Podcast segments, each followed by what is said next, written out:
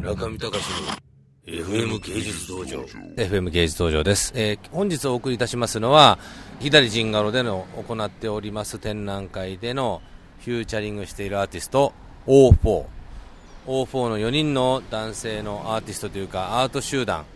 の方たちの展覧会を軸に行っていきたいと思います。O4 と言いますと馴染みのまだない方もいらっしゃると思いますが、まあ、関東圏では関西圏では結構名の通ったギャラリストでありアートオーガナイザーでありアートビジネスマンでありそしてアーティストであるというですねいくつもの顔を持つまあ言ってみればただのトレンディーな男たちというかねローカルなトレンディーに乗った男たちなんですけども昨今のユーストリームやニコニコ動画とかで、まあ、アートのその語り部っていうかそういうものも必要になってきたときに、えーなかなかこうあれやこれやと語る人間が少ない中あの O4 の4人の方たちは独特の語り口でそういった放送上でもあれやこれや物議を醸すような人間になってました。僕が O4 に巡り合ったのもユーストリームのある番組だったんですけれどもそんな中で論にもならない論をですねこねくり回す緑川君あの O4 の一人のメンツなんですけれども緑川君への憤りこいつもうなんとかしてやらなきゃもう粛清粛清みたいな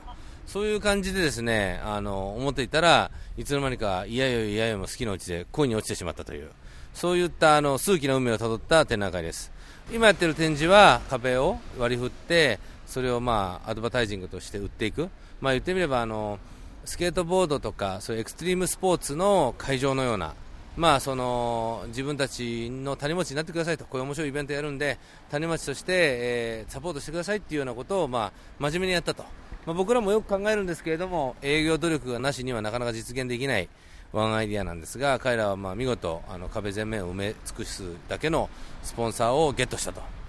まあ、そういう感じであのいよいよ幕開けという感じですけども今、私がこう喋ってるのは早稲田通りの面した二次会場の前、二次会場の名前はですねちょっと待ってくださいね。オルタもうその名もズバリオルタネイティブカフェ。ありえんのか今時っていうこういう名前がね。長野っぽいですね。中央線沿線の文化っぽい匂いプンプンしますけどもオルタネイティブカフェ。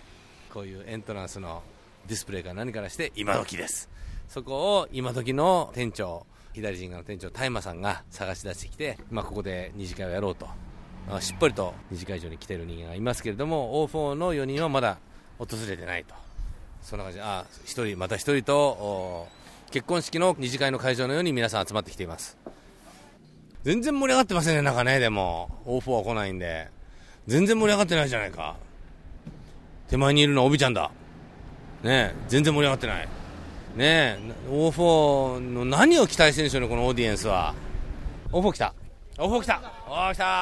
拍手。ありがとうございます来ましたよ。皆さん拍手。